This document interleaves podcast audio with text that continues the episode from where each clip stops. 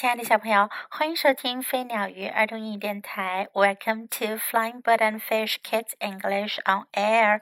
This is Jessie，我是 Jessie 老师。今天我们要继续讲《Adventures with Mac》麦克历险记，是书中的第三个故事。The Locked Cabin，锁上的小屋。The next morning, Tim went to see Pinky. 第二天早上，Tim 去见 Pinky。Let's go to the cabin, he said. 他说：“我们去小屋吧。” Not I, replied Pinky. That rat will bite me. Pinky 回答说：“我可不去，那老鼠会咬我的。” Perhaps you scared the rat, said Tim. Tim 说：“也许你吓到老鼠了。” Oh dear, said Pinky. I did not mean to do that. Pinky 说：“哦天哪，我可不是有意要那样的。” I will go with you, Tim. 蒂姆，我和你一起去吧。So the two pals went off together. 于是两个好朋友就一起去了。As they went along, Tim said to Pinky. 他们一路走着，Tim 就对 Pinky 说：“I have been thinking，我一直在想，if the rat needs a home, he can live in the cabin. Then he can play with us.” 如果那只老鼠需要有个家的话，它可以住在小屋里。那样的话，它就可以跟我们一块玩啦。We must get to know him. 我们要去结识他。Let's ask him to go on a picnic," said Pinky. Pinky 说：“我们邀请他去野餐吧。Then we have room to run if he is too cross. 如果他太生气的话，我们就可以有地方跑啦。When they reached the cabin, the door was closed. 当他们到达小屋的时候，门关着呢。 no one came when they rapped. 他们敲敲门，可是没人出来。Let's go home," said Pinky quickly. Pinky 赶快说：“我们回家吧。” Not yet," said Tim, and he shouted. Hi, Mac the rat! We have come to see you. 蒂姆说：“还不行。”他就大喊道：“嘿，老鼠麦克，我们是来见你的。” There was a long pause. 过了很长时间，The two animals could hear a little sound in the cabin. 两只动物能听到在小屋里传来一丁点儿的声音。Then a cross voice said, "Go away! My cabin is locked." and you cannot come in。然后听到一个很生气的声音说：“走开，我的小屋锁着呢，你们进不来。” Let's say goodbye, whispered Pinky. Pinky 小声说：“我们说再见吧。” No, said Tim. Tim 说：“不，I will try again. 我要再试一下。” Mac the rat, will you come with us on a picnic? 老鼠麦克，你愿意跟我们去野餐吗？There was another long pause。这回又停了很长时间。Suddenly, the voice said, "When?" 突然，那个声音说道：“什么时候啊？”呃，Today, replied Tim. Tim 回答说：“呃，就今天。”Where? said the voice. 那个声音说：“哪儿啊？”呃、uh,，on a big hill, replied Tim, who had to think very quickly. 蒂姆必须得很快想出来。他说：“嗯、在大山坡上。” What are we going to eat? asked the voice. 那个声音说道：“我们准备吃什么呀？”We will each bring food," said Tim. Tim 说：“我们各自带食物去。Good, said the voice. I will try to come. 那个声音说：“好，我会尽量来的。” I will see you at three o'clock. Goodbye. 我们三点钟见，再见。Goodbye, said Pinky thankfully. Pinky 感激地说再见。And Tim and Pinky went home to get ready for the picnic with Mac the rat. Tim 和 Pinky 就回家去准备和老鼠麦克去野餐需要的食物了。Tim 和 Pinky 鼓足了勇气去找老鼠麦克，他们想跟他做朋友，邀请他一起去野餐。让他们高兴的是，老鼠麦克同意了。Now let's practice some sentences in the story. This time there are really some useful ones.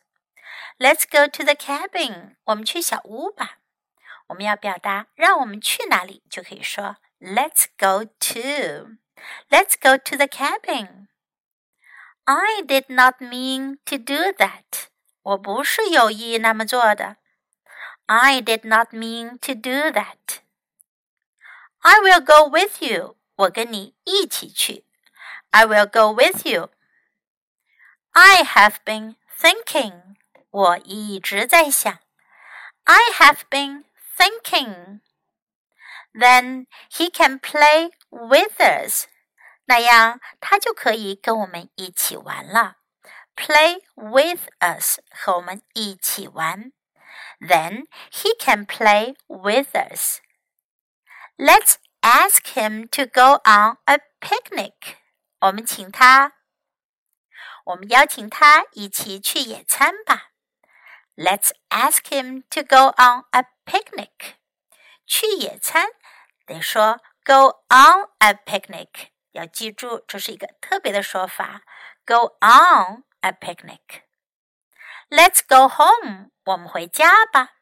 Let's go home。We have come to see you，我们是来见你的。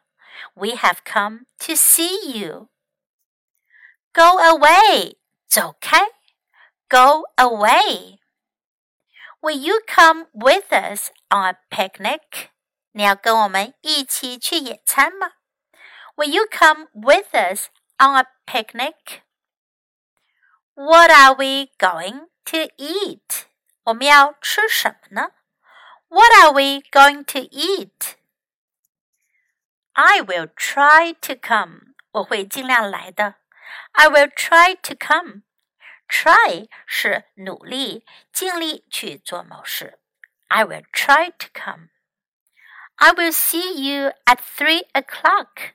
我们三点钟见。I will see you at three o'clock. 如果跟别人约好了几点钟见面，我们就可以说 see you at，后面接具体的时间。在这里啊，就是 see you at three o'clock。那如果是五点钟见呢，就是 see you at five o'clock。now let's listen to this part of the story once again. Adventures with Mac, the locked cabin. The next morning, Tim went to see Pinky. Let's go to the cabin, he said. Not I, replied Pinky. That rat will bite me. Perhaps you scared the rat, said Tim. Oh dear, said Pinky. I did not mean to do that. I will go with you, Tim. So the two pals went off together. As they went along, Tim said to Pinky, I have been thinking if the rat needs a home, he can live in the cabin. Then he can play with us. We must get to know him. Let's ask him to go on a picnic, said Pinky. Then we have room to run if he is too cross. When they reached the cabin, the door was closed. No one came when they rapped. Let's go home, said Pink quickly. Not yet, said Tim, and he shouted, Hi, Mac the Rat. We have come to see you. There was a long pause. The two animals could hear a little sound in the cabin. Then a cross voice said, Go away! My cabin is locked, and you cannot come in. Let's say goodbye, whispered Pinky. No, said Tim. I will try again. Mac the rat, will you come with us on a picnic? There was another long pause. Suddenly, the voice said, When? Uh, today, replied Tim. Where? said the voice. Uh, on the big hill, replied Tim, who had to think very quickly. What are we going to eat? asked the voice. We will each bring food, said Tim. Good, said the voice. I will try to come. I will see you at three o'clock. Goodbye. Goodbye, said Pinky thankfully. And Tim and Pinky went home to get ready for the picnic with Mac the rat. 小朋友们，Tim 和 Pinky 成功的约到了 Mac the rat 去野餐。 接下来，他们的野餐会进行的怎样呢？他们会吃到什么样好吃的东西呢？会不会有什么有趣的故事发生呢？别忘了继续收听。Thanks for listening. Until next time. Goodbye.